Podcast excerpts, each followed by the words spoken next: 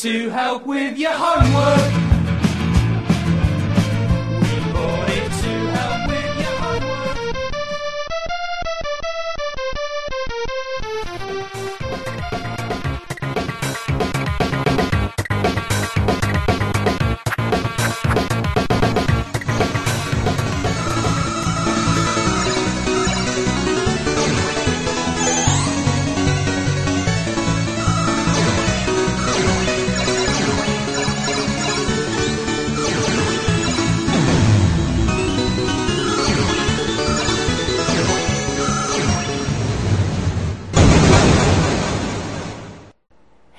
Retrocomputaria, porque velho é o seu PC.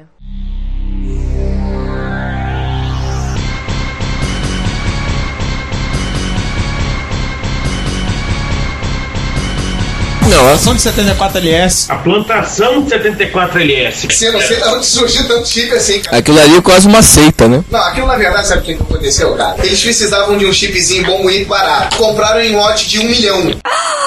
E não sabiam o que fazer com ele. Opa, peraí, tem um projeto aqui, enfia nele. Eu acho que o pessoal tá esquecendo um pouco do famoso famigerado TA1, pra quem não lembra, o modulador de RF que fazia com que a gente pudesse ligar na televisão. É que era uma mesmo. bosta que deixava a televisão cheia de flick, que de vez em quando você tinha falta de sincronismo vertical, que você tinha que ficar mexendo no vertical da televisão. Antigamente tinha controle vertical e horizontal, tá? Você tinha que ficar mexendo no controle vertical da televisão. Tá vendo como é que você lembra como você era feliz e não sabia? Putz, é mesmo, cara. Eu não tenho mais que preocupar com essas coisas. Qual é a diversão? Mas a gente gosta do TA1, cara. Tem gente que ligava ele no Amiga. Olha, eu posso te dizer o seguinte: pra quem não lembra, teve gente que pôde mandar seu micro de volta pra Gradiente pra tê-lo transformado no 1.1. Teve um Eu mandei. Foi recal em massa. Pra vocês terem uma, uma noção do, do caos que eles tiveram visão na época, tinham dinheiro, como já foi dito, eles tinham poder de fogo pra isso, investiram bem, tiveram visão pra escolher o que estava sobressaindo fora do Brasil, quer dizer, o que estava acontecendo lá fora, do boom, que foi o MSX, porém teve seus momentos trapalhões. Na verdade, o que aconteceu com a chamada do recall foi basicamente a troca da saída de vídeo e a adição de, da correção padrão dos caracteres de língua portuguesa, os caracteres acentuados que não estavam no padrão. E aí eles fizeram aquele recallzinho para colocar no padrão, colocar a cedilha no local certo, colocar os acentos no local certo. A BNT1, né? Que aí veio a BNT1 depois, pra quem não sabe de onde veio, veio daí. E aí eles acertaram o padrão de caracteres que tinha sido definido no consórcio lá do ASCII 2, né? E tem mais uma coisa, né? Como eu já disse, a gente não vai comentar só pra dar- instigar mais um pouco. Quando saiu o livro do Ricardo, vocês descobriram por quê e como foi feito a BNT1, como foi feito esse padrão no MSX e depois se tornou o padrão nacional. Isso é citado pelo Piazzi, mais uma vez. Eu estava presente quando ele falou. Eu não vou falar, isso é só spoiler pra deixar vocês com a cabeça fervendo de como isso aconteceu. E é bem interessante você ver como as coisas funcionavam na época. Dá mais uma trollada básica aqui no Expert em relação a- aos padrões. Isso não é redundância, não? Só me lembrar, o conector RGB, a pinagem era proprietária. Ah, sim, a penagem era proprietária. Não é nem em relação a isso. As pessoas na época. O conector de impressora era um conector totalmente proprietário. O grande problema do. uh, o pessoal que tinha Hotbit na época reclamava muito de alguns problemas funcionavam bem. No Hotbit funcionava no Expert, quando na verdade quem gerou esse problema foi o próprio Expert, utilizando o slot não padrão para colocação da memória. O Hotbit ele seguia o padrão bonitinho de endereçamento de memória, utilizava o slot certinho. Mas aí que tá, o padrão- O Expert inverteu. Não, na Mas aí realidade. tá, o padrão permitia que tivesse liberdade de colocar na memória da maneira que É, mas aí os quisesse. programadores começaram a fazer coisa tosca. Não faziam um check de que impos... em É, slot estava a memória. Na realidade, ele falando fazia padrão. pra máquina dele, não, ele fazia pra expert, ele não pensava em outros micros. Eu não tô falando só do Hotbit, eu falo em padrão mundial, né? mais padrão no, no nosso mercado, o Hotbit era o que seguia mais a, fi, mais a fio o padrão. Eu me arrisco a falar que o mais padrão de todos é o DD Plus.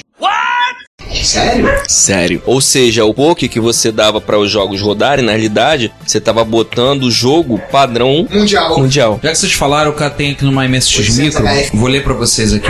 MSX-BR, esse é o nome agora oficial do padrão MSX no Brasil apresentado durante a feira, no caso a, Feira de Informática em 1986, a Info 86. Era uma coisa que era mais comum na época, né? Essa feira, eu acho que essa foi realizada em São Paulo. Pela chapa pela Gradiente como resultado do acordo feito pelas duas empresas para a compatibilização total do sistema no Brasil, tanto a nível de de rato quanto de sol. Como nós falamos, tinham problemas de tabela de caracteres, questão dos caracteres no teclado, tudo lá. Um grande significados desse anúncio significa que os usuários podem ficar tranquilos porque tirando diferença de design, as máquinas passam a ser exatamente iguais a exemplo do padrão no exterior. Exemplo concreto foi o lançamento do Expert 1.1, CPU 1A, que incorpora o padrão ABNT para teclados e ainda modulador RF embutido e alimentação direta para datacordas. E isso foram as modificações do 1.1. O Expert 1.0 tinha uma tecla que ela, eu lembro muito bem, era no canto do lado do shift do lado direito, tinha quatro ideogramas, quatro caracteres desenhados e era para fazer acento. Eu lembro disso. O mundo é dos experts. O mundo é dos experts.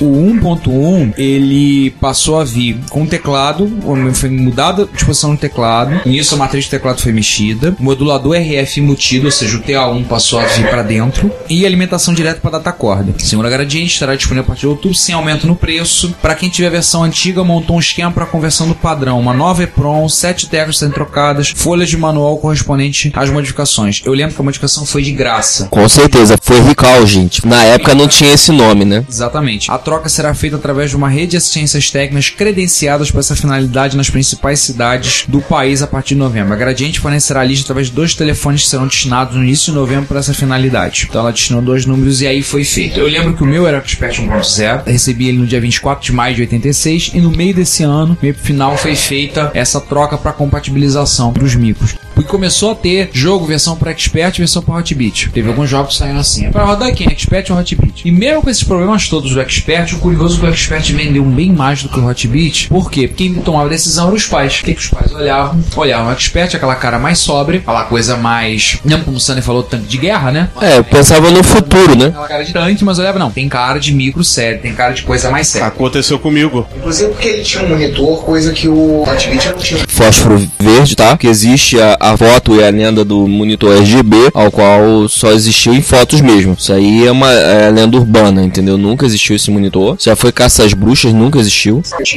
Durante muitos anos, ele nunca deu nenhuma imperfeição, não tinha mau contato, a imagem era excelente, tinha brilho e contraste excelente, o monitor era muito bom. Tanto que eu ainda afirmo dizer que tem alguns em uso de usuários da comunidade sem nunca terem ido para a manutenção. Coisa que você, hoje, você não tem. Não é um caso, caso, são vários. Ou seja, você hoje você compra um monitor com alta tecnologia, com N produtos, N chips, N propriedades, entendeu? Como diria o Asen Technobyte, né? Tem com famosos bluff que vai te dar mais energia, mais vitalidade, você vai ficar muito feliz. Seja lá o que isso seja, entendeu? É só dá para quem não sabe. A Gradiente, quando lançou o micro, ela lançou junto. TA1, que já foi citado, um datacorder, um gravador. Muito bonitinho. Que eu vi, inclusive, esse datacorder em uso o pessoal usava com CP500. Eu utilizei ele com CP400 verdade. O monitor, que é o MBW12, que era um monitor de 12 polegadas, é esse que o Márcio citou, do de fósforo verde, e um modem, que era o TM1. Cartão de 80 colunas, joystick. E o joystick, eu já estava esquecendo do joystick. De alta precisão. De alta precisão, o joystick era horroroso, era é mole demais. É aquele controle, ele tinha balanceamento, a questão toda que ele foi copiado num controle da Toshiba, japonesa. Na verdade, Analógico. Cara, Só todo que, Sim. porém, quando se mandava os sinais, mandava digital. Sim, sim. Analógico, ele tinha potencial no instrumento. Sim, sim. Excelente de multiposições, mas não. Quando você botava no MSX, ele só enviava zero e Ou seja, mas isso foi cópia do joystick importado do Japão. Exatamente, inclusive carcaça, posição de botão, posição do Silk. Márcio, isso passagem. Não foi só a Toshiba que usou aquele modelo, não. Eu já vi em encontro de João uma vez o Paulo Maluf, não, o político Paulo Sérgio Maluf Júnior, levou alguns joystick pra vender. E ele levou vários pra descarregar. Ah, tá, tá sobrando lá em casa, eu vou vender. E olha, tinha joystick da Mitsubishi, tinha da Toshiba, tinha de, acho que da Sony. Todo mundo igual. Padronizado na época, ainda naquela coisa de seguir padrões, né? Depois é que cada um começou a fazer alguma coisa diferente. Realmente são coisas, coisas minuciosas da época, né? Aproveitando que você falou do TA1, eu gostaria de falar também, talvez fazer, se vocês não quiserem que eu fale. Fazer um capítulo, um podcast especial somente pelas saídas de vídeo e áudio do Expert. Merece um podcast inteiro somente falando sobre isso, né? Não, mas isso é rápido. A gente tem a velha piada da comunidade. Na placa de saída analógica do Expert, o engenheiro projetou depois de ter tomado um porre. Jogou os chips na Isso placa. aí foi, bateu, é, foi, isso soltou. foi coisa de, do estagiário, né? Ele jogou pro alto, o que caiu, caiu, o sol deu um abraço. É a grande piada. fez que nem cowboy. Ele pegou uma pistola de solda, jogou a placa com os chips pro alto e começou a atirar. Cara, assim, se você for imaginar que o troço é tão bem projetado que você consegue localizar o defeito por causa do ruído que o micro gera. Exato. Hot Beat naquela plaquinha minúscula, tudo embutida. Você ligava na televisão e não gerava um ruído de frequência. Tem problemas, mas. O é, expert mas interferia na própria TV dele. ele interferia nele mesmo. Olha só, não, não é lenda. Eu, eu, aconteceu comigo. Meninos, eu vi. De eu gravar uma fita, de eu mandar lá um C-Save da vida, um save da vida pra fita, e ele pegar o ruído de processamento do, do MSX na fita.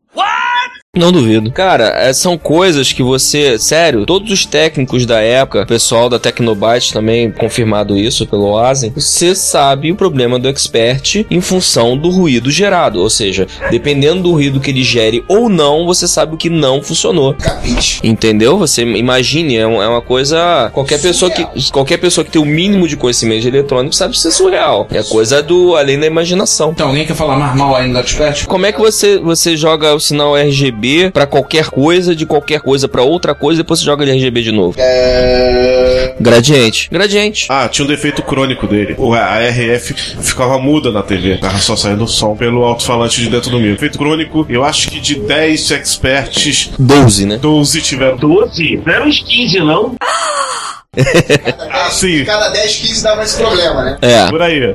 Fora, o, o- por mais que o quinto elemento fale bem do chip, todo mundo sabe que tem um Motorolazinho pra saída de vídeo no Expert, né? Que é usado no Commodore 64. Segundo o quinto elemento, ele diz que é um excelente chip, por mais que toda a comunidade diga que não. Ele diz que é um bom chip. Se você seguir exatamente o Qual que. é o Motorola? É aquele dentro do Philips. Tem, 64. tem dentro do Philips. O chip. É o mesmo chip que tem dentro. É. Aquela Tá. merda daquele chip. Ó, rapaz, olha o seu linguajar. Momento, momento Batman. Já avisei que vai dar merda isso. Rapaz, Batman. Que horrível. Tem dentro do meu Philips. Ele segundo- Por favor, quando arrancou a placa fora. é, eu- É a mesma coisa no meu, cara. É. Aquele também tinha no FSA1. Ele arrancou. do FSA1 era outro modelo, mas ele botou um melhor mesmo assim. Esse é o fim da picada, entendeu? Consegue ser melhor do que o do FSA1. Cara, segundo o, o- o quinto elemento, ele funciona muito bem se você fizer exatamente como está escrito no datasheet do chip. Se qualquer coisa que você fuja daquilo, vira expert. Esquece, cara. Brasil. Entendeu? Ninguém se- Não. Segue o datasheet. Isso é o Não, comentário. na verdade, Eles seguem o datasheet. Isso, isso aí é o comentário do quinto elemento. Eu nunca tive 64, nunca tive 128. Não reclamo disso, tá, gente? Também não, graças a Deus. O meu agora tá com 512 e com a expansão de mais 512 do lado tá com 1024. Ele tá falando do MSX dele, não de 64, 128, tá, gente?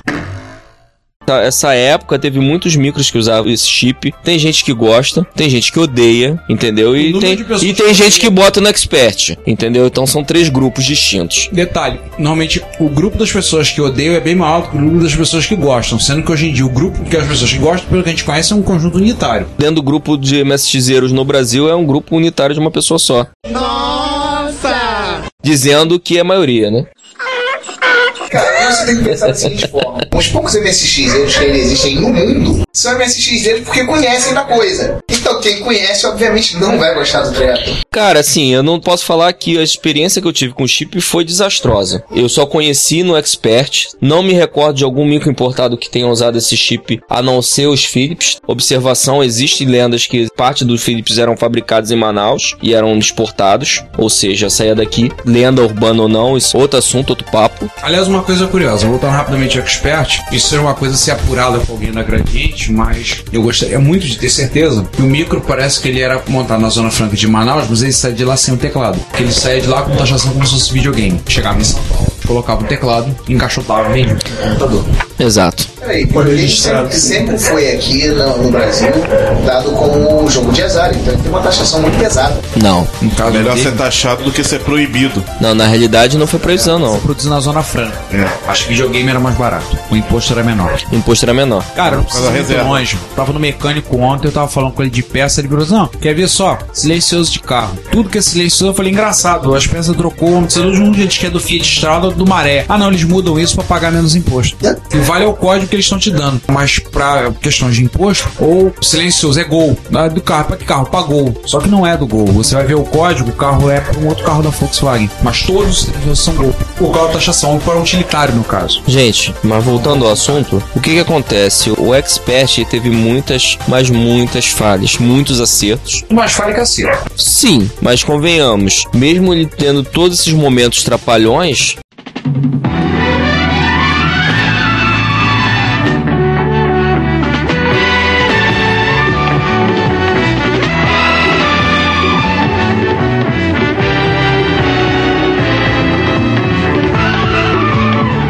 Fez muita gente feliz. fez muita gente feliz, foi campeão de vendas, era um micro que era desejado para fazer fazer as expansões não oficiais, entre aspas, já que tocando um pouco no assunto, pessoas como Ademir Cachano tinham co- conhecidos ou conhecimentos, como queiram, né, dentro da Gradiente, ou seja, era todo mundo sabia que existiam os kits, todo mundo sabia que não era uma coisa oficial, todo mundo fazia e era o melhor micro para fazer esse tipo de coisa. É só você pensar que na época que nós tínhamos Apples, é, clones, claro, e os CPzinhos 300, 400, 200, que, cara, tava muito ultrapassado em relação ao restante do mercado. Querendo ou não querendo, a Excel, a Gradiente, a Sharp trouxeram pra gente modernidade num período muito curto de reserva de mercado. Como eu falei, foram visionárias, foram visionárias. Uma diferença de, de tecnologia de seis anos entre nós e qualquer outro país do mundo. Eles conseguiram reduzir isso absurdamente. Eles tiveram uma visão muito boa. Quer dizer, a gente estava fazendo coisa praticamente junto com o pessoal de primeiro mundo. Sim, claro. Estão falando de Japão, estamos falando de Europa. É claro que quando o MSX foi lançado no Brasil em 85, você já tinha o MSX2 surgindo no Japão, surgindo em outros países. O 2. Não, o 2 saiu em Não, 85, Pois é. o 2 Plus em 88. Exatamente. Vocês podem olhar na MSX micro número 5, por exemplo, eles fazem a matéria, que é o do ovo. A matéria com o ovo quebrado, a luz verde saindo. É o easter egg. Eles estão chegando. Que era a chegada do MSX2. Inclusive, Inclusive, o cara que fez essa capa gostava muito de Alien, o oitavo passageiro. Oh yeah. Sem ser o jogo. Voltando. Super chamavam e o micro tava lá exposto as fotos, colocaram lá com outras coisas, inclusive leitor de CD. Toca uma variante do toca-discos a laser. Laser diz. Ah, É, exatamente. vapores da gradiente. É, esses aí são os Não, vapores. aqui. Não, tô dizendo, mas isso me lembra de vapores da gradiente. Mas os laser discs eles já foram previstos no papel. Sim, claro. Quanto aos fabricantes, é, já que a gente já ca- cansou de falar da, da Gradiente, Mal. cansou de falar mal, quem mais teve pra produzir MSX e não fez? Quem vocês lembram? No Brasil. No Brasil. César, quem você lembra? Bom, das fofocas, né? Vamos às fofocas? Quem, tirando Gradiente Sharp, quem mais disse que ia fazer MSX no Brasil? Disse que ia fazer. Eu acho que ninguém oficialmente disse que iria fazer. Não lembro. No entanto, os rumores estavam sempre em torno de três empresas. Uma era a Dynacon, A Dynacon diz, inclusive, que ela mostrou um protótipo em feira. Eu não vi esse protótipo, mas tudo bem. é, ninguém viu. Ninguém. Ou ninguém tem provas que esse protótipo existe. Lendas lendárias, né? Teorias, teorias da conspiração. Estão faltando as imagens. Agora eu quero imagens, eu quero imagens. Tá faltando é base, né? Porque na época a quantidade de rumores chega a ser exorbitante. Você se sente programa de fofoca, né? Daquelas da Rede TV. É, o da Atena diria que faltam- faltaram imagens. Eu ouvi lendas de microdigital, de CCE. CC eu também ouvi. Peraí, peraí, Sander. Então, assim, peraí, chega lá. Tem uma na Wikipedia da Dynacon, tá falando coisa sobre Mega RAM para MSX, Ademir Cachano. Isso no site da Dynacon. Sander, eu sei que se fofocou muito, mas as três que sempre estavam por perto um era a Dynacon, que era, pra quem não lembra, uma fabricante de basicamente videogames, que eu matar até hoje aí. A outra era a Racimec, essa eu não sei se não está aí. A Racimec era fornecedora das máquinas lotéricas da Caixa Econômica, Fato. E o terceiro era a CCE. Aliás, a Racimec, o boato dizia que ela ia fazer MSX2, né? É. O boto tá tem MSX2. O que, que eu achei aqui na revista na MSX? Os MSX2 chegaram ao Brasil com a palavra. Ah, e na época também eu ouvi boatos da Sanyo. Na época a Sanyo era muito forte aqui no Brasil em televisões e afins. E a Sanyo parece que lá fora ela tinha MSX. Sim, confirmado, a Sony teve micros MSX. O meu Philips é um Sony, pô. Tu abre ele a placa dele tá escrito Sony. Televisões e aparelhos A sonoros. Sony hoje em dia foi comprada pela Panasonic. Tinha muito material, fazia terceirizado para outras empresas japonesas, que também foram pro Yemen, foram pra Europa, como outras marcas, como por exemplo a Yamaha fazia o mesmo embarcada. Então é bem interessante esse momento. Você tinha máquinas japonesas com outros nomes ou licenciadas saindo em outros países, sendo com Alcorão. Verdade. Isso. Inclusive, tem aquele MSX famoso que foi parar na Mir. Que era o MSX russo. É um Sony. É um Sony japonês, igual que o pessoal da Tecnobyte tem, só que a versão preta, era a versão branca. Só foi parar quando tentaram tirar ele de lá, quase nem fez passeada. A galera internacional de MSX chegou a pedir, pelo amor de Deus, para salvar o MSX da Mir, que era o MSX2 com digitalizador, ao qual fazia todo o processo de comunicação entre a Mir e o projeto russo em terra. Ou seja, O MSX histórico. com certeza, né? Uma coisa única. Queimou na, queimou na reentrada. Fala do MSX2, o que a gente encontrou aqui. Sim, pode já. Dynacon, presidente na figura do senhor Gabriel Almog, disse que o padrão do MSX 1.0 MSX, na forma como feito pelo, pelos padrões japoneses, era considerado um fracasso. Porque reuniu um número muito grande de fabricantes, o mercado ainda reduzido na época, sobrando uma fatia muito pequena para cada um deles. Aí ele falou: o 2.0, não sei entender, é uma tentativa incorreta de corrigir uma distorção do mercado, ao tentar diminuir o número de fabricantes através do lançamento de uma nova máquina, mas não falou nada se iam produzir. Gerente de produto de automação da Sharp, o Sr. Jairo Zeitel, disse que a Sharp estava estudando e tinha planos de soltar, lançar um MSX 2.0. O problema era o chip de vídeo, que era indicação, o V9938, e uma saída de um monitor RGB que não custasse o dobro do preço do equipamento. OBS, os, os 38 foram reutilizados, subutilizados, para ser mais exato, em cartões 80 coluna, ou seja, você tinha um computador com 40, em vez de transformar para MSX2, você usava ele para ter 80 colunas no MSX1. Utilizado na MSX 2.0. Exatamente. Quanto a Gradiente, apesar de mostrar-se interessado na novidade, está encaminhando estudos na avaliação técnica do sistema, não tem planos para nenhum lançamento a curto prazo, talvez para daqui a dois ou três anos, como garante Maurício Arditi, vice-presidente de tecnologia da empresa. Isso aí eu atribuo ao engenheiro Pai de Santo, que foi consultado no momento, para ver se realmente poderia ou não lançar o produto. O expert da Gradiente expendia até o final do ano de 1996 mais 50 mil no mercado. Isso questão de MSX2. A Dynacon, como já falou, teve o, o famoso protótipo que nunca ninguém viu. Além da Dynacon, esses outros dois, como disse o César, além da Racimec, Dynacon e da CCE, que esse boa da CCE eu nem lembrava, o resto era mais pura loteria. Eu acredito que o Bota CCE deva ser sido gerado causa do MC1000. Eu olhava e confundia ele com o MSX. Não, falaram que ia sair tal do MC2000. Ia ser o MSX. MSX, isso aí, porque o MSX, o MS, o MC1000, cara, ele tinha tudo pra ser o MSX. Ele tinha um Nintendo, inclusive, lá dentro. Ele não tinha o vídeo. Olha, não posso dizer muito porque ele esquentava tanto que eu nunca consegui ver um jogo 16 ficar carregado. Ah, eu também não, verdade, eu não consegui. Agora eu vou te falar uma coisa, aproveitando, aproveitando o ensejo, nós temos uma questão. Eu gostaria de mandar aproveitar o momento e mandar um abraço pro nosso amigo Ravazzi, ao qual está listado mais alguns computadores que ele nunca vai ter na lista dele, como o MSX da Danacom. Quem não lembra, falamos do Daniel Ravazzi na entrevista que fizemos com o Moacir Alves no episódio 15, que é um cara que a coleção dele, o foco dele é MSX. E o MSX da Danacom é um daqueles que ele nunca terá na sua coleção. Tá mais fácil ele conseguir o da USP. Ou uma mosca da cabeça branca. Mas falando em padrão MSX, cara, uma coisa que a gente esqueceu de falar é o que previa o padrão no início. Periféricos estavam previstos no início do padrão do MSX. E, é, entre dispositivos interessantes previstos no padrão que já vieram é, portos foi interface MIDI para acoplamento de, de sintetizadores. Você previa a Lightpen, era uma caneta digitalizadora. Eu nunca tive o prazer de vê-la. Eu sim. ela existir. Existiu. Vi, existe um produto nacional similar. Foi feito pela Prológica? Não, Tropicon. Tropicon, isso, obrigado. Como eu tive uma do ZX do, do, do DK90. Não, para a Ela também MSX. fazia do MSX. Fazia também da MSX, tá? Era a mesma Com cerveja. caneta, só que Os controles mudaram. a questão toda é que existiu fora do Brasil. Padrão MIDI, pra quem não tem conhecimento de MSX, acabou tendo várias MIDIs pra MSX, porém padrão foi o que saiu no tubo RGT, ou seja, Detalhe, o Márcio tem todas. Não, eu não tenho do GT. Ah, tá. Ele tem quase todas.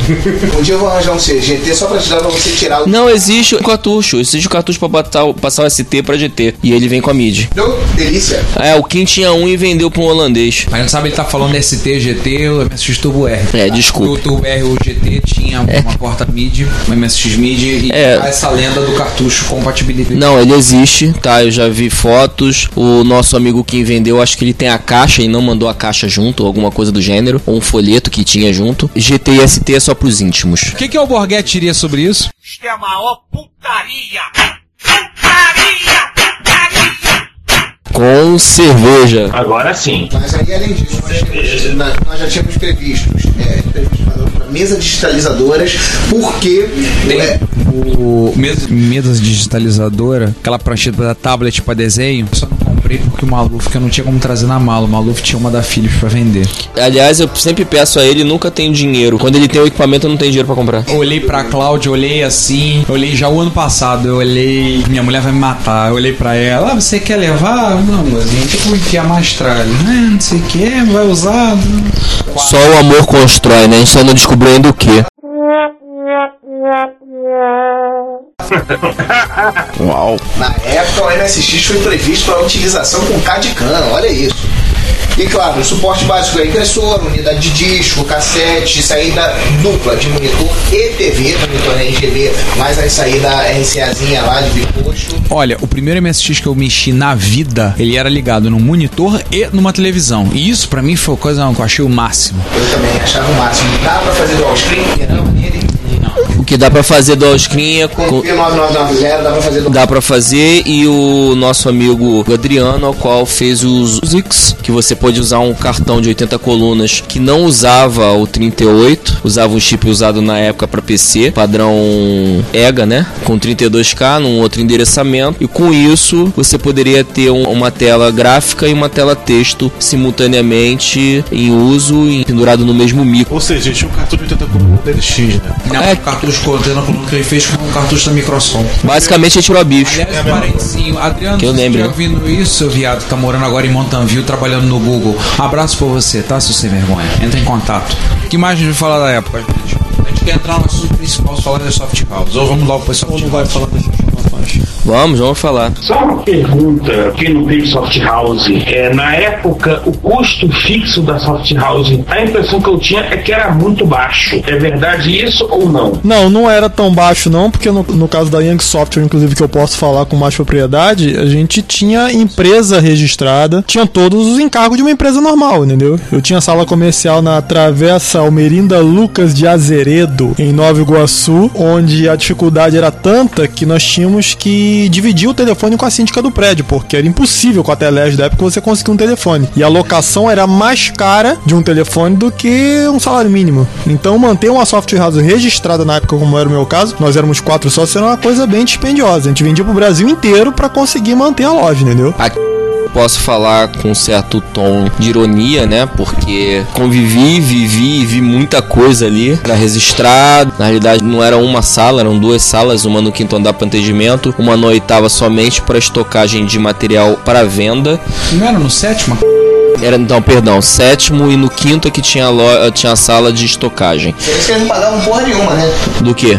De imposto. Não pagava? Por que não pagava? Tem certeza? Quantas e quantas vezes eu estava na sala sozinho um determinado produto, eu não vou falar o que. Eu acabava de pegar, gravar os disquetes em toneladas para entregar num pedido, recebi o pedido, pegava, ia lá, entregava para fulano, fulano obrigado, enfiava no bolso, não era no caixa da empresa. É sonegação de tudo, né? Inclusive de eh, imposto. Não é, so, é sonegação só, ele sonegava o próprio, o próprio sócio? Eu, Sunny, pegava o dinheiro, entregava e nego me agradecia assim, obrigado, botando dinheiro no bolso. Máquinas que, tipo, a cada cinco máquinas que iam pra conserto na uma média de uma e meia era desmontada para consertar de outro. Ou seja, no cúmulo de três anos, você calcula quantas máquinas devia para cliente. Aí eu vou defender. Por exemplo, alguns computadores que mandavam pra conserto, quando não MSX, iam pra uma lojinha de eletrônica lá na eu vivia carregando Apple e Amiga pra lá. Só que quando você entrava lá, perguntava micro de cliente, você ouvia nego gritando lá no fundo: Micro número tal, tal, tal! Ih, tive que utilizar pra botar peça no micro tal, tal, tal! Cara, você ainda ia num local. Eu ia num. Pra quem não sabe, não conhece o Rio de Janeiro direito, a ela ficava no No do shop, shopping. shop- E tem o. Só uma coisa. É em, fica em Madureira. Então o que que acontece? O técnico da época da. Ele ficava num, num pedaço do teto de uma daquelas lojas do, do Pois bem, como era isso? O cara montou um sistema de estrutura metálica e a parte de cima era a parte onde o cara consertava o- os computadores e ficava as sucatas. Então o que acontecia? A gente levava as máquinas pro cara, botava pra consertar lá, ele desmontava uma e daquela uma ele consertava umas três. Só que isso foi acumulando os anos, então chegou um ponto que era insustentável. Quando você foi ver o inventário de dívida da empresa, era um troço absurdo, né? Mesmo você comprando micro usado e vendendo preço praticamente de novo, que eu cansei de comprar material no Rio de Janeiro inteiro e carregar aqueles experts na costa numa mochila a la Ryu do exército, carregando 3, 4 experts nas costas. Queime seu cosmo, você. É, mais ou menos por aí mesmo. Imaginem o Márcio, camisa vermelha, com aquela mochila prateada do C do Cavaleiro do Zodíaco. Era o Márcio. Tem que Quatro o- experts o bicho- nas costas. É, correndo, às vezes até de ladrão de madureira pra não ser assaltado com os equipamentos. Mas é um, é um caso à parte. Então a gente levava os equipamentos pra lá, o cara depenava, só que começou a virar um cemitério de expert. Eu só sei que quando eu saí de lá, cara, eles já estavam em crise das infinitas terras. Porque eles não sabiam mais como é que eles iam resolver o problema dos múltiplos experts que só tinha depenados, né? Que só tinha praticamente a carcaça. E os, os chips queimados, etc, né? Era bem complicado, uma época muito difícil. O digitalizador da que nunca saiu do papel. A gente, eu ia número 2000. Como é que é da, ali do aterro? Número 2000, 2020, acho que era 2000. Era um prédio branco, grandão, bonitão, que existe até hoje ali. César, você sabe qual é o prédio que eu tô falando? É onde esse prédio? De frente pro mar ali, na, na- passando pelo aterro. É um branco, grande, bonitão, de mármore, que... que a- Ali no, no- ali no centro da cidade? não, indo em direção à Zona Sul já. Passando ali pelo aterro, onde é que é o, o porcão. Depois do Morro da Viúva? Se for, eu não sei se ali é prédio de Botafogo. Isso em Botafogo. É, é porque prédio do Flamengo acho que não tinha 2000. Eu acho que era 2000 o número, eu não me recordo ao certo. Eu me lembro que o prédio era branco. É um prédio branco. A entrada dele é grandona, assim, tem uma escadaria pra você entrar. É Whatever, tá? Eu sei que é um prédio. Eu, se eu ver esse prédio, se eu passar na frente, eu sei qual é. Eu sei que eu entrava, subia, me identificar pra falar com o fulaninho lá, que ele fazia as placas de digitalização pra TK2000, né? Que eles vendiam. Pra Apple. Pra Apple, isso. E que ele ia- tava tentando portar o bagulho pra funcionar no MSX. Seria- Foi anunciado em revista, se vocês quiserem procurar. E Seria algum- a MSX AIS. isso, isso. Vocês procurarem. Isso nunca saiu do papel, isso nunca saiu de lenda urbana. Tinha propaganda, tinha tudo, mas ficou por aí mesmo. Tem uma mulher de cabelo comprido, Isso. é, é até bem pixelada em relação às cores, ela tinha uma suavidade de cores, mas a imagem ficava muito boa. Eu lembro dessa propaganda. Cara, então quer dizer que estavam vendendo algo que nunca existiu.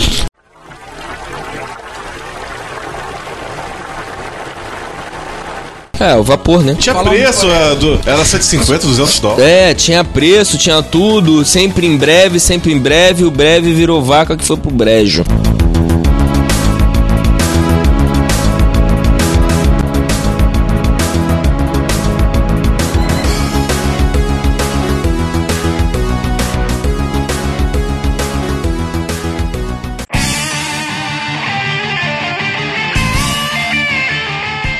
Este ano a Fundação do Câncer completa 20 anos comemorando, mas com muito trabalho pela frente. O câncer já é a segunda causa de morte no Brasil e a primeira em vários países desenvolvidos. A Fundação do Câncer atua junto ao INCA em ações estratégicas como a expansão da rede brasileira de bancos de sangue de cordão umbilical e placentário, o Brasil Cord, que ampliará as chances de um paciente que precisa de transplante de medula óssea encontrar um doador compatível. Também desenvolveu a unidade de tratamento intensivo pediátrico do INPA, o Instituto Nacional do Câncer. É um trabalho muito importante importante, mas que precisa aumentar. Você pode ajudar através de doações em cartão de crédito ou boleto bancário. A central de atendimento fica no telefone 0 operadora 21 2157 4600. Você pode tirar suas dúvidas pelo site cancer.org.br e siga-os no Twitter FDO Câncer. Fundação do Câncer 20 anos. Com você pela vida.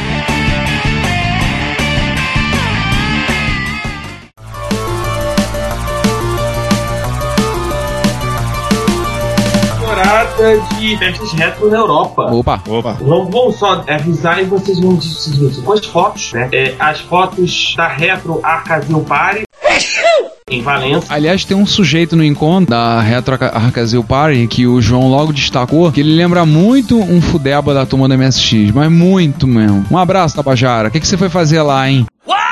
Tabajara foi fazer em Valença. Olha- Tabajara passeando pela Espanha. César Parentes, olha a primeira foto do Retro Party, olha o terceiro cara de pé. O cara que tá no meio, de camisa branca. Cara, é o Tabajara. Ai, caramba! É o Tabajara, gente, tá ali. Olha lá, cara. É o próprio. Olha lá, tá fudebando, tá vendo a máquina do maluco ali, ó. Acho que na sexta foto.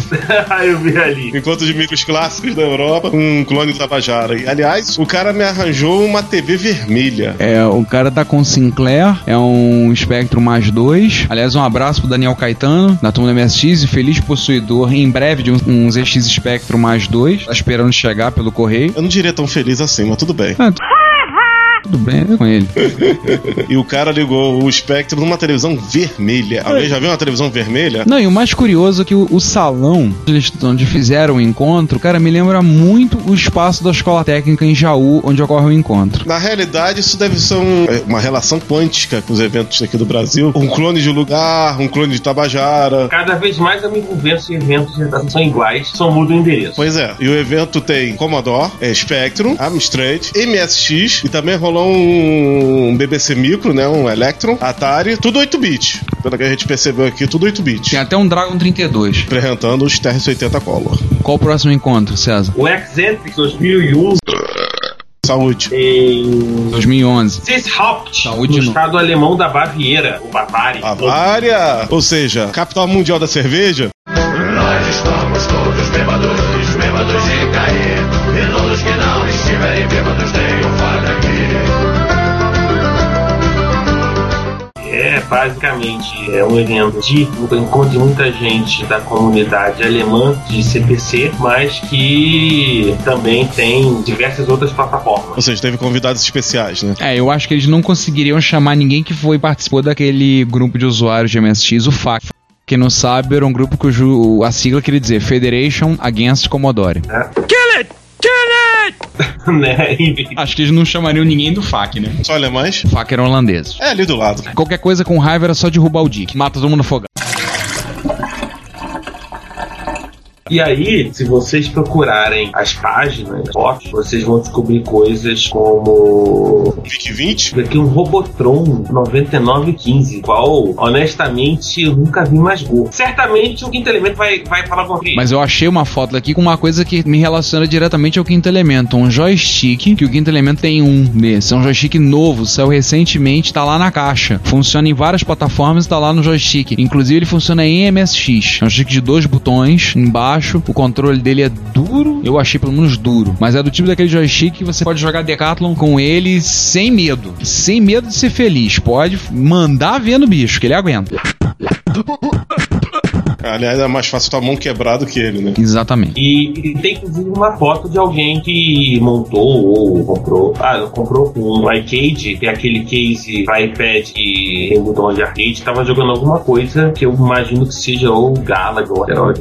Enfim, divirtam-se com muitas, muitas, muitas, muitas, muitas. Verdade. E o local lá, os te- eh, as fotos externas do local é muito bonito. Afinal, estamos falando da Bavária, né? Com certeza elas tomaram muitas bavárias. Ó, será que tá embutido no preço do ingresso cerveja grátis? Não sei, cara. Bom, Oktoberfest é outubro, né? Não é? É, mas não se esqueça que o pessoal lá na Alemanha tem cerveja que é mais barato que água mineral. Então a probabilidade é enorme de ter rolado as servas antes, durante e depois do evento. Pois é. Principalmente depois. É o medo do pessoal como é que eles vão lidar com ferro de solda. Ah, eu me lembro uma coisa, um abraço pros pais. Espero que ele um dia consiga ir no evento da Bavária, de micros clássicos. Ah, um abraço pai. Continuando, é, no- né? O Aro- Arok 2011 Mais um evento? mais um evento, né? Arapari. Aliás, no evento tem outras coisas. Saiu o resultado, né? E o demo, o demo vencedor. E se você lê húngaro, aquela língua que, como escreveu Chico Buarque, o da Peste, é o Diabo Feito, tem o, todo o reporte do, né, do Se evento. você ler só em inglês, o report só tem metade. Conseguiu traduzir o resto. Isso. Mas, assim, bem legal. Um evento voltado pro pessoal de Commodore. Commodore Plus 4, que é uma aves rara. E agora, quando eu comentei dessa notícia, o João um susto. Eu tive que mostrar o link, teve que ver um vídeo. Se você jogou Kickoff 2, pra quem não se lembra, o Kickoff 2 foi um- uma série de jogos de futebol extremamente populares nos anos 90. É, Kickoff 2 é de 1990, foi lançado pra Amiga e foi lançado pra Atari ST. E, enfim, em novembro, a gente vai ter a décima Copa do Mundo Poxa. em Birmingham, no hotel Menzies Stratlahan. Não, eu não imagino que o Sport TV vai transmitir isso. Opa! que beleza! Lembrar pra quem não conhece, Birmingham fica na Inglaterra. E vai ser no final de semana, do- por acaso nós estaremos no encontro de usuário de MSX em Jaú, né? 12 e 13 de novembro. A gente podia imitar os ingleses e fazer uma Copa do Mundo, ou pelo menos o Campeonato Brasileiro de. Konami Soccer. Todo mundo de bigode.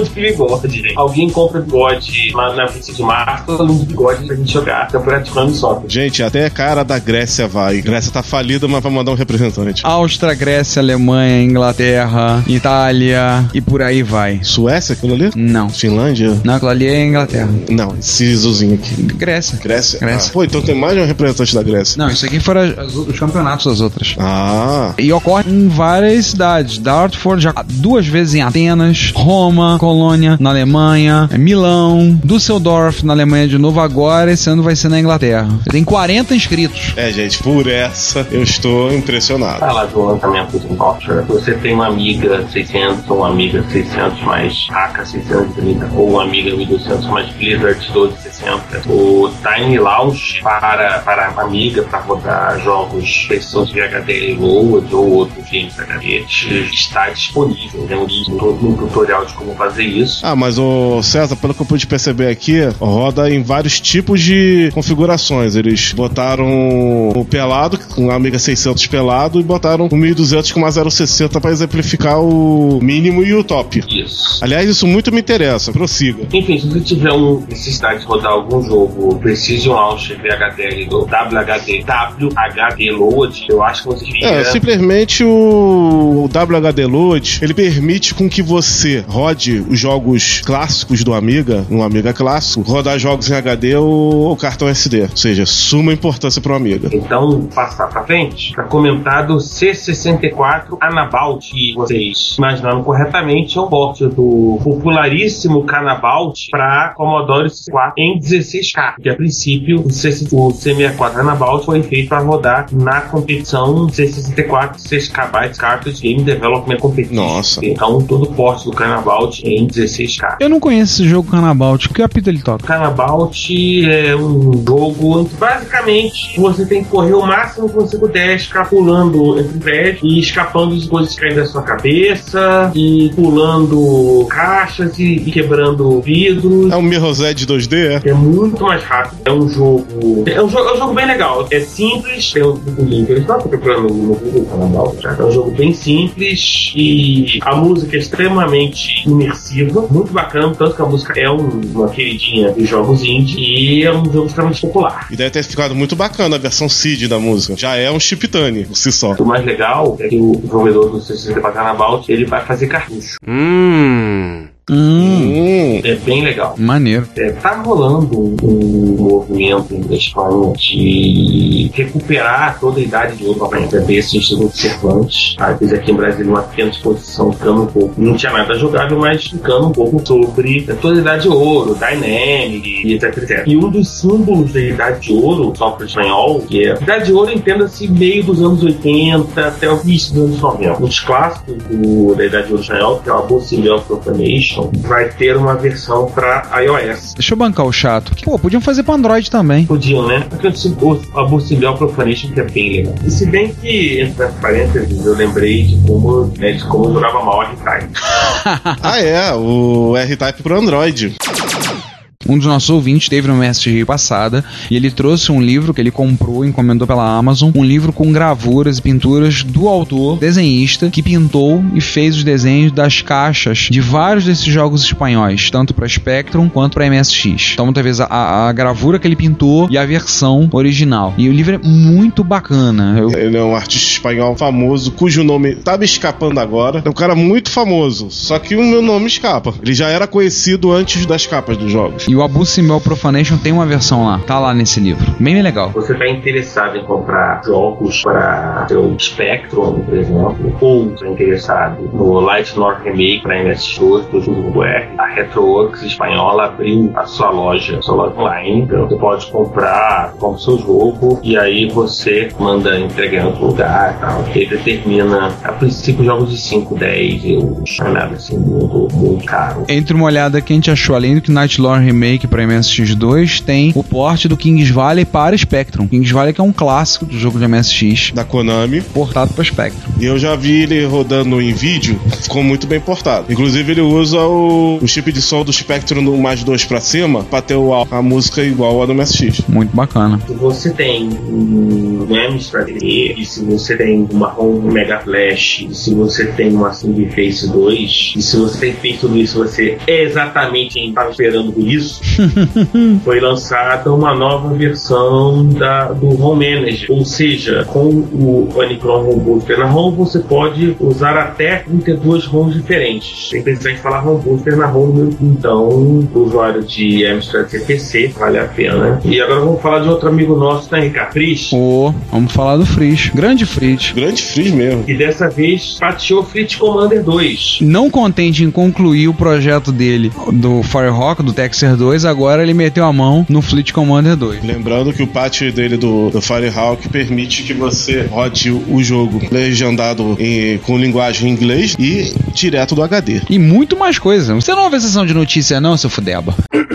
A gente falou na outra sessão de notícia, porra, tem de tudo. Ele, ele tem, bem, tem mais de 20 correções. Essas são duas. Eu vi todas, só que eu esqueci. Aham, Cláudia, senta lá. Ah, tá. Saiu bem. Mas no caso específico do, do Fleet Commander 2, o patch resolve dois probleminhas. Resolve uma race condition que existe no, boot em algumas máquinas sobre certas situações. E permite que o jogo seja utilizado em qualquer máquina que tenha a rotina change CPU na BIOS com o R pressionado no boot. Porque a rotina original só funcionava no Turbo R. Momento social, Ricardo. Momento social. Vamos ter uma nova versão do MSX Resource Center. O MSX.org vai dar uma repaginada. Vai. E dia 15 de outubro eles vão fazer uma festa. Aê! Pena que a gente não vai estar lá, né? Pra comer as custas dos holandeses. Pois é. E o pessoal que representava o, o MSX.org aqui no Brasil, será que não estão afim de fazer uma festa, não? Ainda há gente que representa. Ah, não tem mais? Um foi no MSX em 2004. Sim, que até fez aquele kit. Nós estamos em 2001. A mais, o cara. E mais.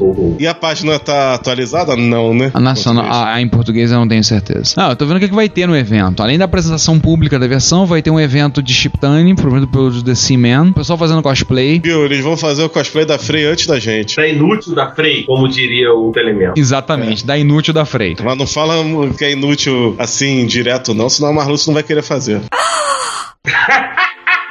Sensacional. Arcade Gaming, vai ter uma área, um Open Stage, uma área pra quem quiser chegar lá e montar o que quiser do seu MSX, botar o que tá fazendo, tocar música. Apresentação de projetos de três grupos de usuários novos. Opa! Apresentação do desafio que eles colocaram, do Event Eleven Challenge. Um momento de, de jogatina com alguns jogos nostálgicos, com prêmios e mais algumas Não coisas. são que eles jogos de game, são jogos de MSX. Coisas que eles estão divulgando. Será em Amsterdã mesmo. Vai começar às 4 da tarde, vai até às 11 da noite. De graça entrada, mas por favor avise que vai. Se você estiver passando na Holanda, Se você estiver na Holanda, faça esse favor, vá no lugar da gente. A gente adoraria estar lá. Oh, yeah. Agora faça ficar a famosa pergunta: será que o Kim vai? Geralmente eu não dispensa uma boca livre. Oi, oi. Até na Holanda, né? Ué, já foi uma vez.